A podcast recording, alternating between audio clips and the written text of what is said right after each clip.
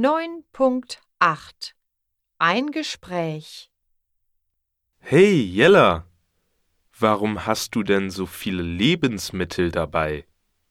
Hallo Kurt, ich mache bei einer Foodsharing-Aktion mit. Was ist denn Foodsharing? Wenn Leute zu viele Lebensmittel haben, können sie die Lebensmittel an ihre Nachbarn verschenken. Warum macht ihr das? Das ist doch viel Arbeit. In Deutschland landen jedes Jahr 12 Millionen Tonnen Lebensmittel im Müll.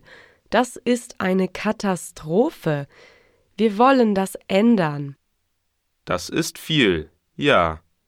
Aber werfen Restaurants und Supermärkte nicht am meisten Lebensmittel weg? Da hast du recht, Kurt. Es gibt eine tolle Foodsharing-App. Sie heißt Olio. Hier können Restaurants, Supermärkte, Cafés und Privatpersonen ältere Lebensmittel kostenlos verteilen. Toll! Ich werde diese App herunterladen. Ich kann die Umwelt retten und gleichzeitig sparen. Wie praktisch.